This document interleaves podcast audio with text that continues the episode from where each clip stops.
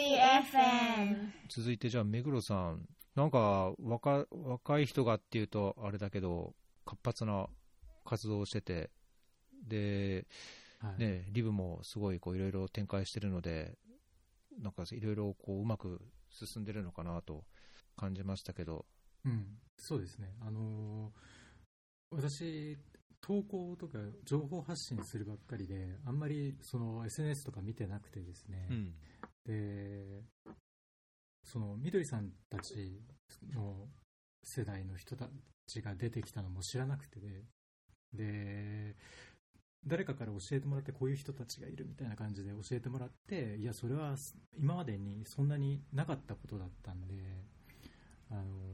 結構びっくりしてで早速みどりさんに連絡取って対談させてもらったんですよ。それがいつでしたっけ？ほんのつい最近でなんですけど。で、まあ、そこで今はねインスタ中心でそういうことが巻き起こってて。で本当地殻変動みたいに若い人たちがどんどんこの活動に入ってくるというか動物のことに興味持ち始めてるっていうのが本当もう1年前でも考えられないぐらい進んでて。でまあ小学生のもう活動家もいるし、あと3歳とかでもう嫌だって言ってる子たちもいるし本当になんだ今までこう地道に地道に広げてきたことがここに来てこうバッと若い世代に広がってで彼ら自身があー広げてるっていう流れがあってですね本当に結構私は感動してる感じですね。うん、その感動なんとなく伝わってきてますよ。なんかすごいな、僕もいやすうんすごいなっていう、ちょっとあ圧倒されるというか、こうパワーを感じるというかね。うん、うん、いや本当にうーん。フェアリー FM じゃあちょっと、リブの最近の活動も僕としてはこう、なんか今までとまたさらにパワーアップしてるというか、なんかこう筋が通ってるようにうんうん。見えたので、あのそこら辺はい。もお聞きしたいと思って、まあ、ホームページ見ると、あのプロジェクトゼロとか、あと、それに関連していろんな陳情書を、まあ、調査を、ね、これまでも日本全国の動物園を調査して、でさらにこう自治体に陳情書を出したりとか、あのより具体的な活動をされてきて、あのだいぶこう強くなってきてる印象はあるんですけど、ここ1、2年、そんな感じは自分でも感じられてますか？あそうですね、あの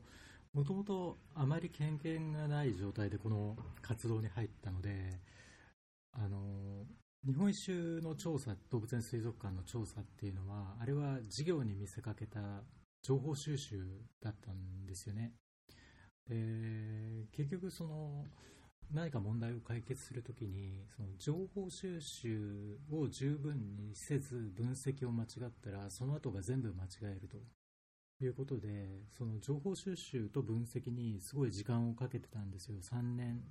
近く時間をかけて、そこでやっと、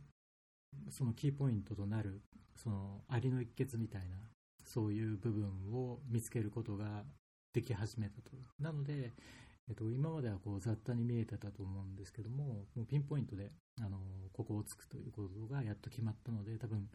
逸郎さんからは筋が通るように見えたと。いうことになってるんだろうなと思います。うんうんうんうん。いや確かに、ね、何事においてもその現状がどうなのか調査をしてどういう課題があるのか問題があるのかじゃあそれに対してどう解決するべきなのかっていうのをやっぱり実証的にやるっていうのはどんな分野でも必要だと思いますし、まあ、そこは確かに明らかに目に見えてこう活動のこう何？あのホームページの内容としてもこうぐさっとこうくるような、ねうん。筋の通ってる感じがししたのでそういうことなんですかね。特になんか僕はそのプロジェクトゼロっていうところ、あのいろんな調査結果で、とまあ、目に見えてこれ、虐待をしているで、これをやめるべきだとかいう点について、うん。あの映像とかも含めて発信されているところと、まあ、陳情書という形でね、具体的なアクション、証明を取ってアクションをしているっていうところは、すごいなんか、あの印象的だったんですけども。うんうんうんそうですね、あのーえー、とこの今はね、プロジェクトゼロは5種類の動物って知ってたんですけど、それも2種類まで絞って、象とイルカだけでやっていこうと思ってるんですね、あの動物園水族館に関しては。で、象が動物園で、イルカが水族館なんですけども、まあ、どっちともそのここを広げることで最大の波及効果が図れる動物なんですね。要は一番人気があってその収益に貢献してるっていうことなんですけどもなのでそこをピンポイントで狙ってでその象を中心に動物園のおかしさっていうことを広げていくこととかつその陳情書っていう具体的な方法によって、えー、象の方は千葉県に条例を作ってもらう動きなんですね。でイルカの方の陳情書っていうのは、えーと、イルカ追い込み漁に関する条件の中に、えー、条件を作ってもらうっていうえー、ことをやってるんですけども、えっと、象の方がブルフックっていうこう象を叩いたり引っ掛けたりこう刺したりする道具があるんですけどもでイルカの赤ちゃんと子供と母親を母親じゃないや、えっと、それを連れてる女性たちを、えー、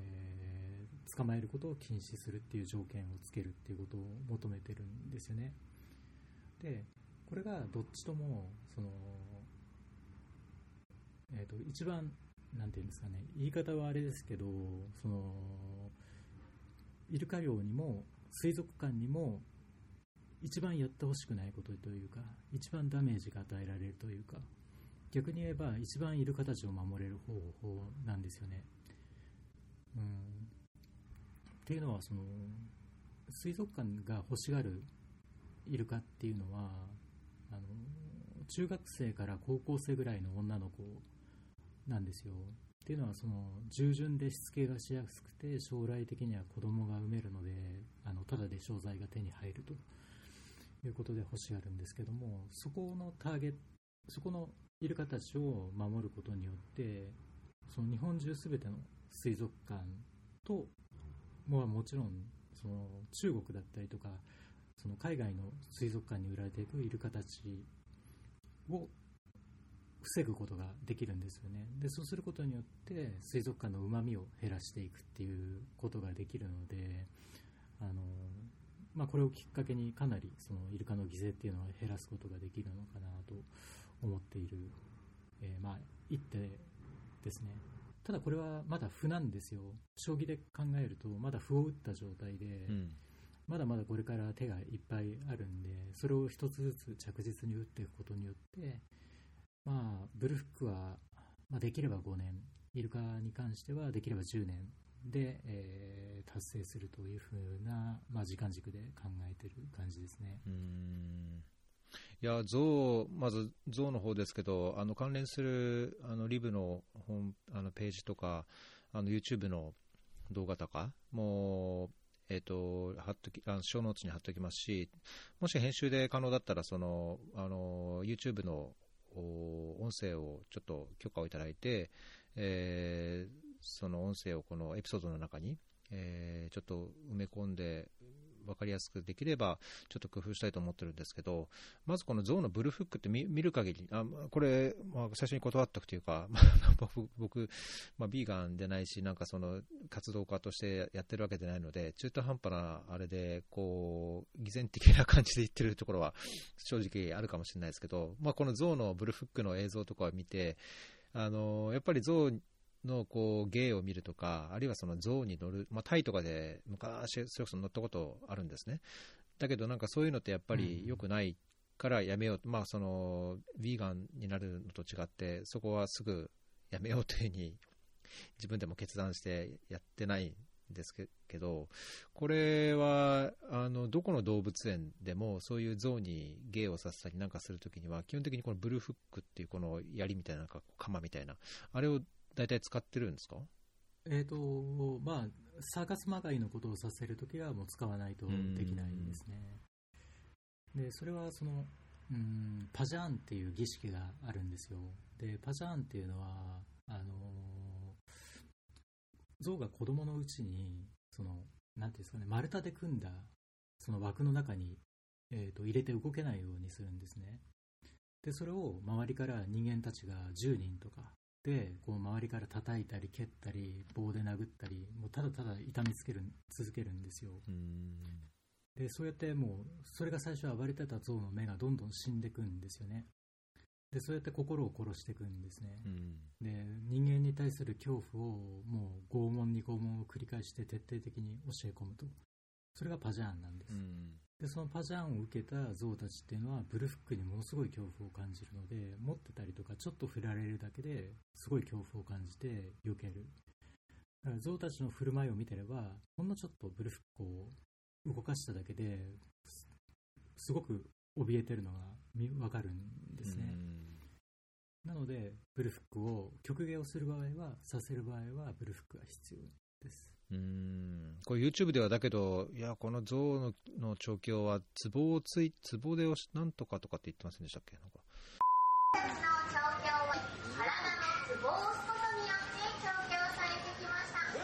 動物大さんたちが取り組んでいる調教法象さんの体のツボを押す上のコミュニケーションを取るために必要な道具なのですうんうん、そうですね、まあ、ツボってあの言い方次第で、ツボイコール急所なので、うん同じことなんですね。あーまあ、それをブルフックでこう刺激したり叩いたりしてるっていうこと？そうです、そうです。ツボって、ひょまあ、嘘はついてない。まあ嘘はついてない。嘘はついてないこれはだけどね、まあ、それはもうよく、えーあのパジャーンの動画を貼っときますので、よかったらご覧いただければ。お、はい。で、そのパジャーン、そのブルフックを使ってる、その我々が撮った動画だけじゃないんですよ。あれだけがあの虐待ではなくて、そこで見えないところでパジャーンが行われている可能性がとても高いので、なるほどね。そういうところも含めて、見せるところであれだけやってるってことは、見せないところで何が行われてるっていううんかってところまで想像する必要があるということですね。うーんなるほど。まあ、あともう一つのイルカ、おっしゃる通り、ね、赤ちゃん、子供、母親っていうのは、あのーね、おっしゃる通り、こう、訴求、ん？なんつうの？こう心に訴えかけられるところもありますし、まあなんか、まあ僕そもそも前も話したと思いますけど、イルカとかクジラをそもそもなんでそういう捕獲して食べなきゃいけないのかとか、まあ、あと水族館でもね、まあ、動物園、水族館も別になくなってもいいんじゃないかっていうのは、あの目黒さんからやってる調査を拝見したり、お話を聞いて思うようにはなったんですけど、これもやっぱり10年、5年、こっちは10年って言いましたっけ ?10 年っていうスパンでやっぱり考えていかないと。まあ、10年はかかるかなと。うーんえそうなんですね。この後ど映像で YouTube で、あのー上げてた中に、この沖権堂のリティの傷っていうのが、これどうしたらこうなるんだっていう、ちょっと信じられないあの状態でしたけども、これはどこの水族館でも、やはりその虐待っていうのか、あるいはそのそういう狭いところで生活させられていることから来る精神的なものなのか、感染症とかもあるでしょうし、まあ、そういうのを考えると、どこでも起こりうるようなことなんでしょうか？えー、とこれに関しては結局誰もわからないんですよ水族館も分かってないんですよね。あそうなんだ。うん。そうですそうです。あの彼らは治療イルカの治療だったりとかと、まあ、称して、まあ、イルカっても本当水族館のイルカはその内臓も皮膚もボロボロ心もですねボロボロで生きて、まあ、いろんな薬漬けになってるんですよ、まあ、うん。アメリカとかだと精神安定剤まで飲まされてるような感じなんですけれども結局それもその人間の薬だったりとかあと排卵誘発剤とかは馬のを使ってたりとかですね。全然そのイルカ専用の薬なんてあるわけもなくイルカ専用の、えー医者も獣医もいるわけでもなくあの本当みんな適当にやってるんですね。うん。なので結局彼らもその心配しているという手は取るんですが結局的外れなつうかそもそも的が何かも分かってないまま動物をまあ監禁してそれに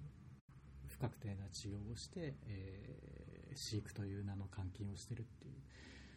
ことですね。うんこれはあれですね、やっぱりさっきのみどりさんのあの映像とともにっていう話もありましたけども、リンクを貼っておきますので、なんかリスナーの方もぜひ、どういうことについて話しているのかっていうのをちょっと見ていただけるように、YouTube のリンクを貼っておきますので。そうですね。うんこの時はですね、あのちゃんと映ってるように見えますが、これはあの全部壁で隠されてるんですよ。うん普段は見えるようなプールなんですけども、全部壁で隠されてて、でそこをすごい思いっきり背伸びして、あのカメラを上に持ち上げて、うんえーファインダーだけで見て撮影してるんですね。まあ、こうやってその隠されてるイルカたちっていうのは結構いてですね、まあ、そういうところではあのなかなかひどい扱いを受けてますね。あと、プロジェクトゼロは、今はその象とイルカに絞ってっていうことでしたけど、ホームページではなんか馬もあって、あの僕自身全然やっぱ知らなかったので、あの拝見して、あ、そうか、そうなんだと、こう、驚きとともに、あの拝見したのが、そのトレーサビリティについて、まあ、特にその競走馬、競馬で出てくる競走馬がもうすごい数いるものの、その馬がどういうように死んでいくのかっていうのが誰もわからない、まあ、全然情報がないと。で、まさにね、競走馬としてこう、こうなんだろう、利用されて、まあ、馬がね、いっぱいいて、でもちろんその怪我を、あの致命傷が、あまあ、怪我すると安楽死させられるっていうのはよく聞く話ですけども、そうでなくても、なんかそのどういうようにその馬が、あの死んでいくのか、で特にね、足の速い、そのいい血血筋の馬みたいなのは、なんか種馬としてどっかにとかっていうのはテレビ報道で見たことありますけど、まあ、とはいえ、なんかなかなか現状というのはあわからないので、そこら辺のこのトレーサビリティをちゃんと求めていくっていうところは、あすごいいいなと思ったんですが、ここはまだそこまで重点的には今後やっていかないっていう感じなんですか？あいやいや、えーとまあ、準備中というかですね、うん。あのどうやって進めていくかっていうその戦略設計以前の、まあ、そもそものその体制を整える段階にあるんですよ。なるほど。でまずその、はい、馬が多いということなんですが、えー、と例えば競走馬って年間7000なんですね、7000人うん。馬されてると。でけど、まあ、それと比べて馬とかが、まあ、はるかに桁違いあじゃあ牛ですね。牛ははるかに桁違いそれよりもはるかに多くの豚が生産されてそれよりも圧倒的な多くの鶏があ生まされてるっていう状況があって馬の数自体は7000っていうのは、まあ、実はそんなに多くないんですね。でにもかかわらずその競馬業界のその年間収益というのは今3.3兆円なんですね。だからまあものすごい、えーお金が手に入るということで、えーあともう一個はその競馬っていうのは農水省のがの賭博事業なので、まあ、そこに天下りする人たちの食いぶちっていうことで、えーあのイルカだったりとか動物園とかとはもう桁違いの難しさなんですよ、こっちは解決するのは。うんもうはるかに解決というのは遠い。で、まあ、なので、その、農水省で扱っていながらトレーサビリティがしっかりしてないっていうところをまずつきたいっていうのと、あともう一個はその、競馬の生産っていうのもあるんですが、他にその、生きた馬をカナダだったりとかから輸入してるんですね。うん。で、それは全部食用なんですけれども、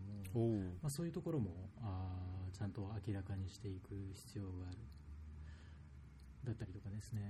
まあ、例えば安楽死って言いますが本当の安楽死っていうのはまず例えば食べ物に鎮静剤を入れるわけですね、うん。でそれで食べて心が落ち着いたら今度麻酔を入れるんですね。で意識が混沌したらあーまあ死ぬ薬を入れるというふうな順番が、まあ、一般的な安楽死なんですけども実際はその直接その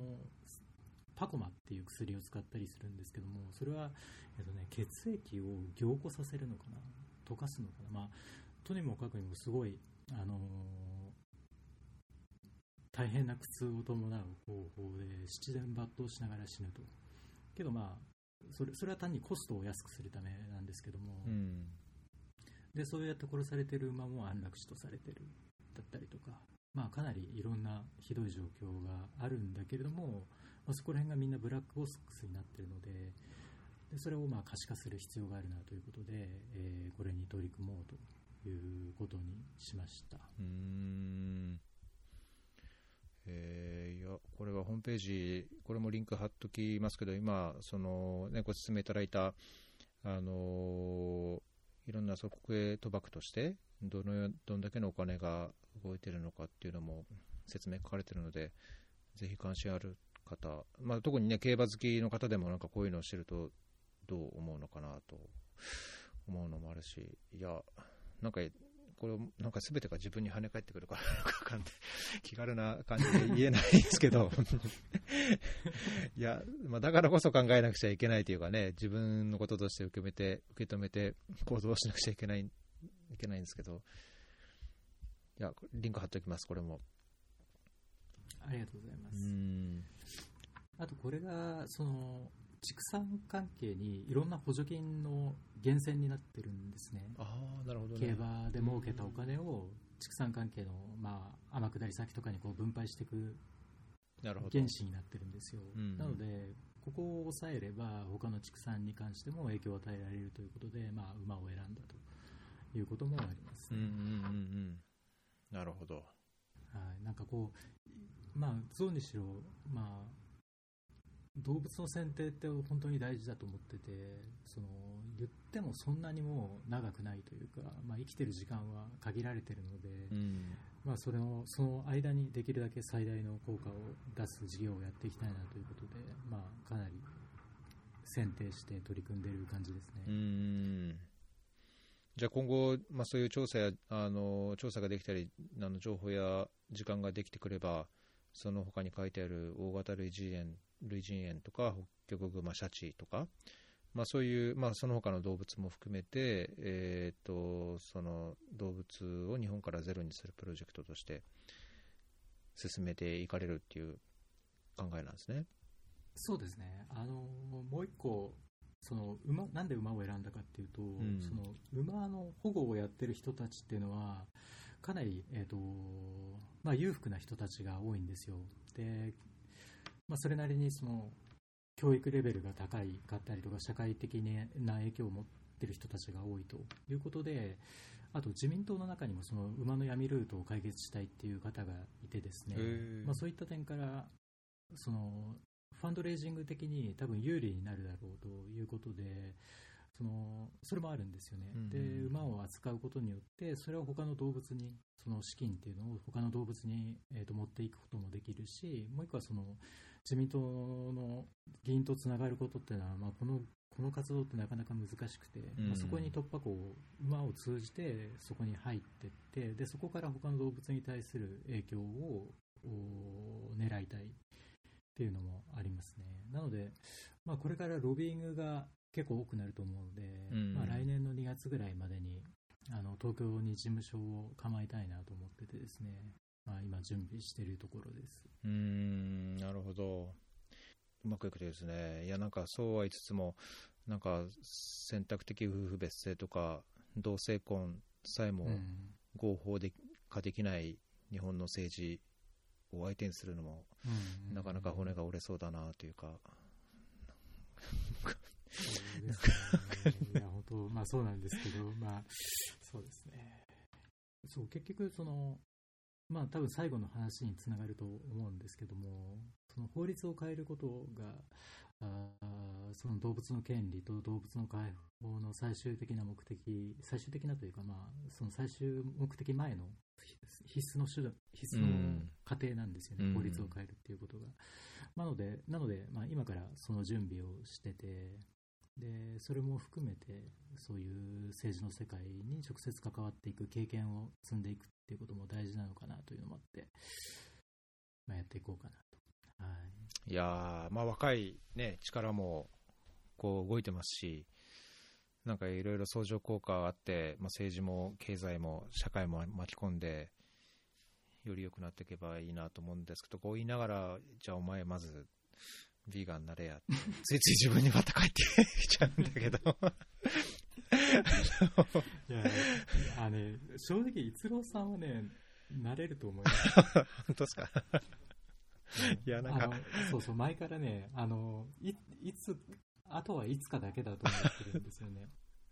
それが、そうそう、いや、本当なんですよ。あの、本当にいつかだけで、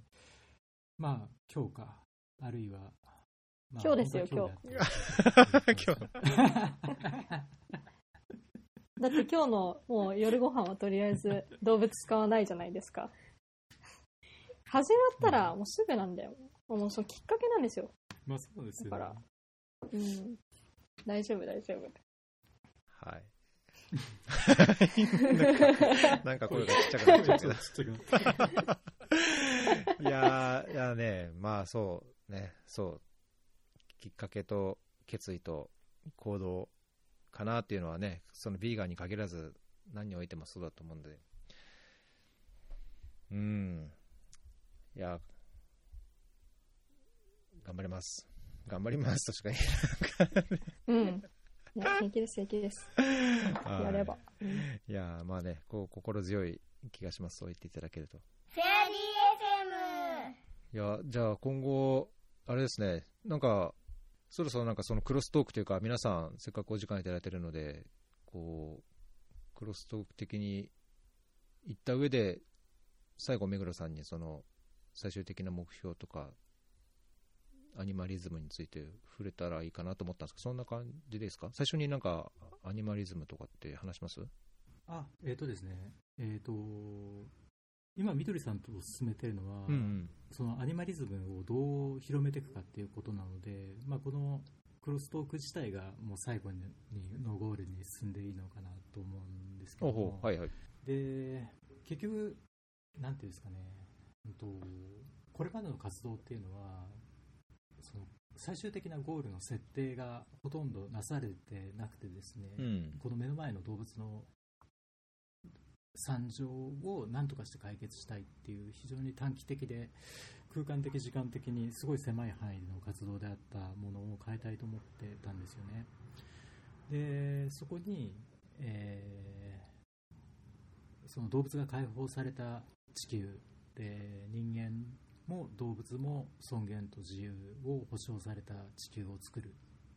作るというかそれがもうできてるというところが我々のゴールなわけですよ。でそれを達成するためには各段階があってでその各段階を想像した上で今何をすべきかということを考えて今のことをやってるんですけどもでそれがねそのほとんど今まで私だけとか、まあ、仲間だけで進めてきてなかなかこう賛同を得られなかったところにこう講演会を始めることによって今はね本当にすごいあの興味を持ってくれる方がどんどん増えて、まあ、その中でもみどりさんがなんていうんですかね前言ってくれたのは今までなんとなくぼやってしてたところに言葉が言葉と方法がをもらったみたいなそんな感じのことを言ってくれてですね。で、まあ、私が得意なのは、まあ、そういった概念をこう操ったりとかそれをどうやって進進めていくかだったりとかっていう部分ででみどりさんが得意な部分っていうのはそれを、まあ、そっちの方ももちろん得意なんですけどもそれをさらにこう若い仲間に伝えたりとかそのまとめてそれを伝えてそこからこういろんな、まあ、人材っていう言い方はあれなんですけどもいろんな自分がやりたいことを動物の活動とつなげることができそれが社会にとってあの最大限のインパクトを与えるような活動できる人たちを増やすとっていうことができると思うのでそれをね一緒にやっていこうということで今その基盤となるテキストテキストというかその最終的な目標を達するための、うん。まあ、概念と方法論を書いたバイブルみたいな本を作ろうと思って、まあ、一緒にもうひたすら話し合って、えー作ってる最中なんですよね。おお。それはなんか今後どれぐらいいついつ頃まあまだ大変なこう時間をつぎ込まないといけないのかもしれないですけどいいつ頃こうででできそうな感じなんですか？えー、と今はですね2つの軸で動いてて1つはその本を書き上げることとあと1つはそのさっきみどりさんが言ってたその大学のネットワークを大学のサークルを中心にネットワークを作っていってそこからこう広げていくっていう。でそこにアニマリズムの概念をとか目標を共有した若者を作っていくとそういう動きをやっていくのでまず本はまだ、えー、目次をひたすら作ってることところでその目次で、まあ、まだまだかかるかなというところですけど、まあ、目次を作ってしまったらあとはあの各分野の専門家とかに依頼することも考えているので、まあ、そうやってやってて、まあ、わかんないですけど、まあ、1年でできたら万々歳かなっていう感じですね。で一方、サークル活動の方は、まあ、みどりさんがの方に聞いた方がいいかな。みどりさん、話してもらっていいですか？あはい。一旦、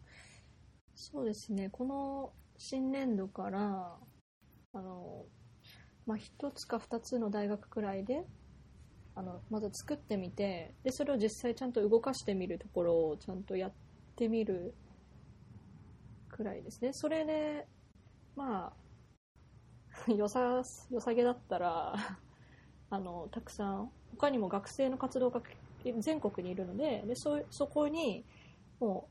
う、なんでしょうかね、その、まあ、サークルの、うん、スキームというのか、その、どういうふうに運営していくのかとか、そういう、もうやり方みたいなのをそのまま渡して、そこで同じことができるように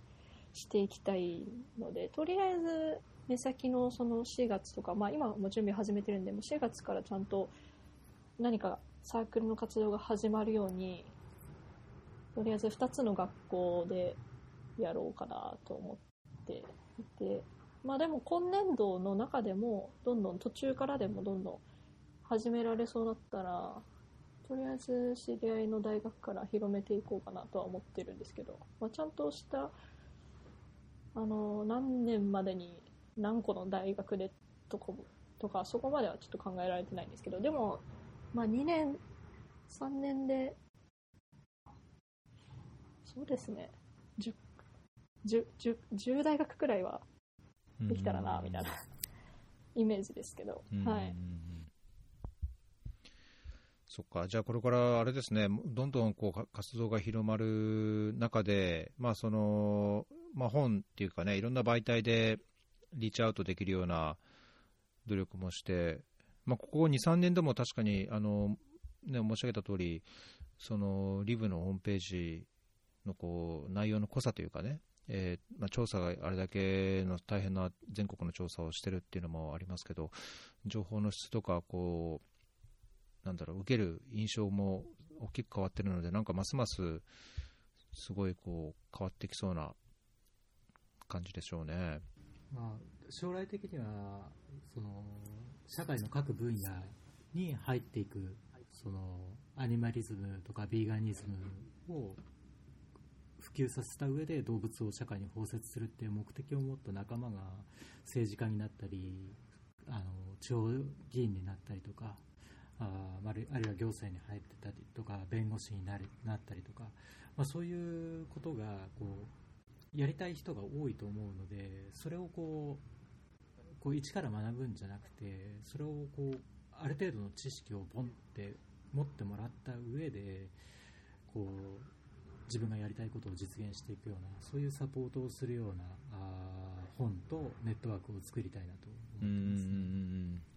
以前もね、そのアニマリズムのアニマリスト党でしたっけ、あのまあ、ヨーロッパとかでは、ね、いっぱいもうできていて、まあ、その動物の権利とか福祉とか、あのいうものをちゃんと政治活動の中に入れていってるのが、まあ、あるっていうのが説明あったと思いますけども、まあ、まさにじゃ日本でもそういう政治の中においても、まあ、法制度を作るというところを通じて、えー、やはりその人間と社会とか動物とかっていうもののこう立て付けを根本から変えていけるようなところに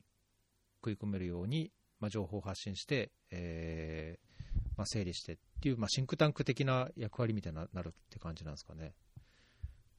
まあそうですね、そうですね、え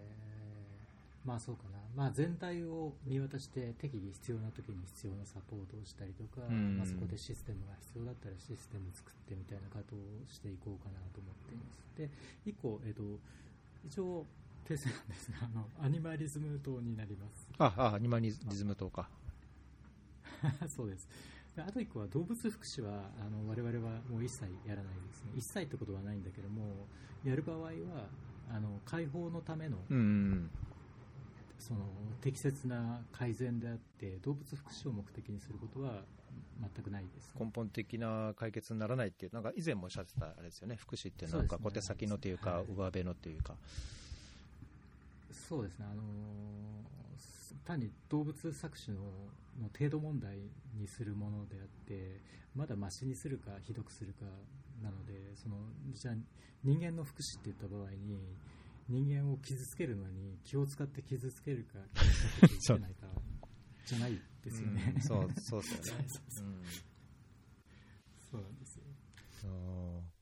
この書籍っていう話でいうと、すでにね、あの動物園、水族館のその全国調査のこう成果をまとめた本がすでにありますけども、この動物園水族館閉鎖っていう本、これについて、あの簡単にどういう内容で、どういうことがわかるかってご説明いただいてもよろしいですか？あそうですね、ありがとうございます。えっ、と、まあ、メディアだったりとか、まあ、遠足だったりとかで見てきた動物園っていうとか水族館っていうのは、多くの人にとっては動物に優しい人たちと、そういうその人たちに信頼を寄せている動物たちが一緒にいる場所みたいなイメージだと思うんですけども、まあ、そのそれはまあ全くの幻想であってで実態は中身はどうなっているのかとか一体中でどういうことが行われてたりあるいはその社会システムの中でどのようなビジネスモデルになってたりだったりとか、まあ、そういうところを実体験とあとを通して、えーまあ、徹底的にですねあの、まあ、正体を暴いた本だと思っていますねなのであの結構若い人たちが読んでくれてて本当に嬉しいですねこれまであのずなかなか読まれてなかったんですけどもあのみどりさんとリコさんももう読んであみどりさん途中だっけ？リコさんは多分2回ぐらいあ、まだ途中です。そうなんですよ。あのぜひ あのぜひ読んでいただきたいなと。結構本当に見え方がもうガラッと変わると思います。うんうんうんこれ本の冒頭でね、その、ビーガンになりましたっていうところから始まって、あのここら辺も、なんだろう、本当実体験というかね、いや、まる、卵ボーロでやっぱり愕然としたのかとかそういうね、そういう、こうなんか、なんだろう、ななんどうっていうのかな、こう、近く感じれるというか、ビーガンっていうのが本当雲の上みたいなっていうよりは、あ確かにおっしゃる通り、あの誰もがそうね、生まれてずっとビーガンっていうか、家庭がビーガンだったからビーガンですっていう人もいるかもしれないけども、あの多くの人がこうやっていろいろ考えて、あの決意してやったものなのかなっていうのが感じられるので、僕もあの全部読んでないんですけど、ちょっと読み終えたら感想 感想を共有したいと思います。はい、いやね、なんかビーガンっていうと、まあ、その行かれるビーガンみたいなイメージがあると思うんですが、けど、あそう？まあ、そういう人もいっぱいいるんですよ。あ、そんなことないですか？いや僕はそんなにはないけどそんなイメージがあって、うんあ、そうですか。そうか。そうそうけどまあ、あの、私たちはもう本当、何？真面目にやるときはもちろん真面目にやるんだけど、けどそうじゃないときは本当にもうずっと笑ってみるみたいな感じでやってるんで、あの、そうそう、活動、まあ、眉にしかめ面して、こう、いろいろな人をディスって、こう、怒って活動するのもまあいいんですけど結局大事なのは動物に対して成果を出すってことなんでその、まあ、活動で抜け抜いた部分は楽しく仲良くやっていくのが本当に理想だしその方が、ね、みんながあそっちの方が楽しそうだなっていう風になるのがうん大事なので、まあ、そういう風な感じで。うんそうですね。いや、だけどなんかやっぱり、その文章、文字だと伝わらないところをなんか、こういう、まあ、ポッドキャストというかね、音声で届けられたらいいかなというのは僕も感じてるので、まあ、なんかね、いろんなイメージとか偏見みたいなものって、どんなところでもあると思うんですけど、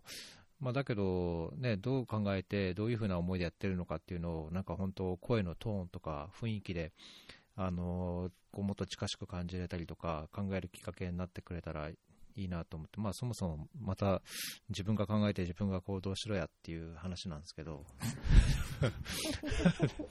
あの頑張ります。なんか一回、そうですね、あの参加されるといいと思いますよ。あ、あのなんだっけ、あのお見送り？うんうん。はい。うんもう一緒に行きましょう。お見送りですか？あの、本当に、あ全然もう、そんな構えなくていいですよ。なんかだってどうせ自分が関わってることだし、あの、あ見に行こうかくらいの程度でそうですね。行ってみる行きましと。うん。行きましょう行きましょかう。関東関東でもやりますか？関東というか、東京。あ、やってます。はい、もちろん。はい。行きましょう行きましょう。じゃあ後で連絡します。とか言って。はい。いあの、じゃあ、行きます。イェーイ。あのよしよしポッドキャストを聞いてる方々もぜひ、そうですね。ぜひ、ちょっと募って、うん、本当そうですね。あの、私、インスタグラムのアカウント、あ、このリンク載せていただけるんですかね？あ、ええ、載っけます、載っけます。あの、あはい、もし興味ある方いいらっしゃったら、はいインスタグラムのダイレクトメッセージまで連絡くだされば、お了解です。あじゃあ、そこではいも、つな。がりができるといいですけど。リコさんも、リコさんもインスタをやってらっしゃるんですか？はい、やってます。あで、関西でもお見送り活動やってるので、興味ある方いらっしゃったら私に DM ください。じゃあ、いいですね。そこから広がっていくと。ね、そこからいろいろ受け取るものとか、違いは多少あったり、まあ、時間の差があったりとかね、あるでしょうけど、僕みたいにぐじぐじ言ってるだけの人もいるでしょうし。頑張り、頑張りましょう。いけです、いけです。すぐなんで。はい。いや、なんか濃密だったな。とっても刺激をいただきました。あ、ちなみに、あの、僕、ここだけは胸を張って言うことなのかわかんないけど、あの動物園、水族館はもう、ノーっていうことで、行かな、行かないようにして、で、で、まあ、家族でね、まあ、子供がちっちゃい頃、以前のエピソードで言いましたけど、ちっちゃい頃は確かに動物園行ったり水族館とか行ったりしてたんですけど、今はそういう話が出ても、いや、ちょっと俺は行かないと、だ行かないっていうところから、できれば、まあ、家族にもそういうところを伝えて、あのーね、動物をそう、動物園で檻にを入れて、家族を引き離して飼うことについてどうなのかっていうのを考えるきっかけになればいいかなとうんうんうん。思ってます。ね。やっぱ伝える、知らないですからね、ほとんどの人。私も知らなかったんで、だからこそ本当伝えるのがすごい、ちょっやっぱ一郎さんが話すことで聞いた人には伝わるから、すごいいいですよね、そういうの伝えていくの。自分がやるだけじゃなくて。そうね、まあ、だけどやっぱ自分がまずやることっていうのも僕大切だなと思ってて、その行動が変わるっていう、ああのビーガンについてはまだ変わってないですけど、うん。まあだけど、こう変わるっていうのにつながる意味での対話、そのまさにみどりさんがおっしゃってたような対話とか伝えるとか、知らないことを知るって、知らないことをしたときにどう考えるかっていうのはそれぞれ個人差はあるでしょうけど、うんまあ、だからそこは本当大切だしいいなと思いますよね。うんうんいいっすね。いいっすね。いや、いいっすね。いや、すすごいですよ、皆さん、やっぱり。うん、これは、あれですね、その皆さんの活動を応援したり、まあ、共感しして、何か自分にもできることがあればというふうに思った方がいたら、まずはじゃあ、リブの、あのあなたに今できることっていうところ、寄付するとか、そういうところを、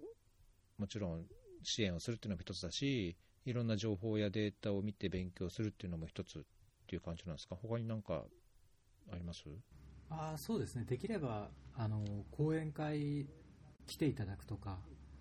あのまあ、これから3月、まあ、ウェブサイトに載っけてるんですけども、3月に東京で、東京と栃木で4カ所かな、やるのでそういうのに来ていただいたりとかあるいはもしなんかどっかの集まりでちょっと話させていただけるとか、まあ、それは私もだしみどりさんもあのそういう場をいただければ喜んでいきますのであのもし興味ある方は呼んでいただけるとあのつながりもね、あのいろんなつながりできたら嬉しいし、呼んでいただけるとありがたいなと思います。うん、そうですね。ありがたいですこの講演会いただいているなんか情報だと、3月14日日曜日、まず神奈川県藤沢市、えー野犬保護について、アニマリズムについて、で19日金曜日に、えー国分寺アニマニアニマリズムについて、で引き続き21日日曜日は、そのおっしゃってた栃木県那須塩原、あこの前、僕、那須塩原行きましたよ。あ、本当ですか？あの今度ぜひ、旅行なんですけど。光食堂ってとこ行ってみてください。えあ知らなかった、それ、ななんですか、光食堂って。ヴィーガンレストランかな？ビーガンのお店なんですけど、ああそうなんだそうへーあのめちゃくちゃ美味しいんで、はい、本当に美味しいです。おじゃあちょっとググってい、そのリンクも貼っておきます。行きたい。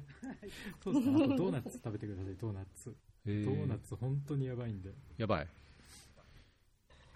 やばいですね。もうやばいいやこんなに美味しいドーナツがあっていいのかっていうふうに。おマジっすか？ホイップクリームのやつ。えー、いいなあの、ホイップクリームのやつ食べてください。本当やばいんで。あやばい、マジっすか？それはちょっといいね。え、なん、なんて店でしたっけ？光？光食堂？光食堂ですね。光食堂。はい。はい。じゃあ、那須塩原に行く方は光食堂で、ホイップクリーム付きのドーナツをと。あホイップクリームが中に入ってるんです。お細かいことあれ講演会、講演会っていうタブがありますけど、これは、あ、これが21日ってことか。ここの場所で、ここでやるんですね。光食堂で。そうです、そうです。はい。なるほど。じゃあこれ、リンクを貼っときますので、フェアリー FM ですね。確かに講演会行くとね、あの、その場に来てた同じ関心を持った人とか、同じ一歩を踏み出そうとしてるような人とこう、つながりができたりするとね、またあれですし、実際登壇されてる目黒さんとか、ね、関わってるみどりさんとかとも、あのー知り合ったりするとまた勢いつくでしょうし、これオンラインとかでもなんかやったりするんですか？あ、オンラインでもやってますね。あの、えっと、20、ちょっと待ってください。それ言うの忘れてました。26、3月の26にオンラインセミナーをやりますので、よかったら、ズームでやりますので、よかったらご参加ください。あの、アニマリズムについて、あのーまあ、大枠大枠になるんですけども、もう今、まあ、行き詰まっている私たちの社会で、おそらく環境保護やってるにしろ、何にしろ、もう何らかの限界を感じているはずなんですね、このままいってもどうもうまくいきそうもないと思っている方が多いと。でそこにもう答えはあるんですね。で、私たちは思ってて、まさに動物のこと、みんなが見ようとしよう、見ようともしてない人もいれば、あーなんかあるかもしれないけど避けているみたいなところもあると思うんですけども、本当に動物のことを知ると、本当いろんなことが変わりますので、ぜひあのご参加いただいて、えー知っていただければと思ってます。うん、ありがとうございます。なんか、リコさん、みどりさんから他にこ告知とかありますか？ああ、そうですね。基本的に、えっと、私は東京で土曜日、日曜日、月曜日で路上活動やってるんですけど、あの、本当に、なんだろう、実際に何かきっかけが欲しいとかいう方今いらっしゃったら、ぜひもうその活動自自体に見に来ていただいても構いませんし、あの、活動したいっていう方はワークショップもやってるので、あの、そっち、あの、あまあ具体的な日程は、さ一応3月の19日に香川でワークショップ、21日に福岡でワークショップ、23月27日に水戸でワークショップやるんですけど、そうですね。あの、もう本当に学生という身分が そろそろなくなってしまいそうなので、詰め込んでるんですけど、はい。それなので、そうですね。もし参加したい方がいたら、あとはリコは告知、お見送り活動とか。ああ関西で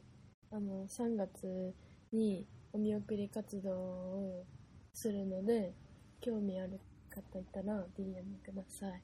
うん。じゃあなんか他にあれば、リンクを小ノーツに貼るので、なんか聞いてくださった方が、あのアクセスできるように、えー、ものものリンクを貼っておきます。はい。はい。ありがとうございます。ありがとうございます。いや、なんかこう僕も、これ、フェアリーってね、フェアな社会っていうか、より良い社会っていうのを一応こう掲げてやってるのに、いや、動物にとってフェアな社会ってなんだろうってこう、ね、今日のテーマみたいになって考え出すと、あれ、俺、フェアにやってんのかな？と 自分にこう、矢が返ってきて、いや、フェアにやっぱりアクションを取んなきゃいけないって、こう、思わされたので、ええちょっと本も読ませていただいて、考えながらもアクション取れるように頑張ります。じゃあ今日の夜ご飯 あの写真撮って見せてほしいです。初の記念すべき動物の死体を使わないご飯。ちょっと実家なんで相談してみます。はーい。だけど日本食だったらね、できると思うし。ああ、そうそう、あの、調べてみたら意外とできるんですよ。ビーガンレシピ調べたら。もう私なんて料理全然大嫌いですけど、それでも意外と最近は多分腕が上がってきてるとうん思うんで、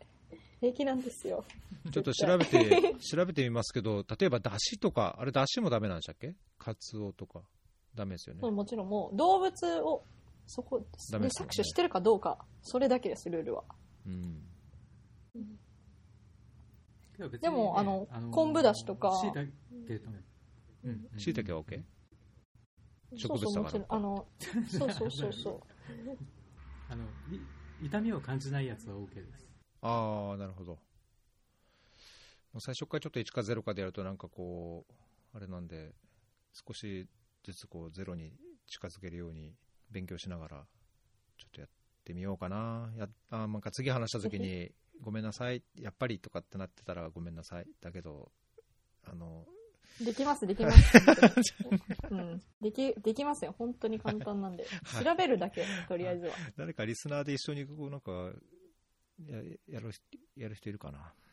あ、いいですね。みんなでやろうよ的な。ね、みんなであ、。いいですね。そうだ、めぐ目黒さんともなんか、ね、どいつかビーガンのレストランと行きましょうって昔話して、うねうんん、確かに確かに。機会があればね、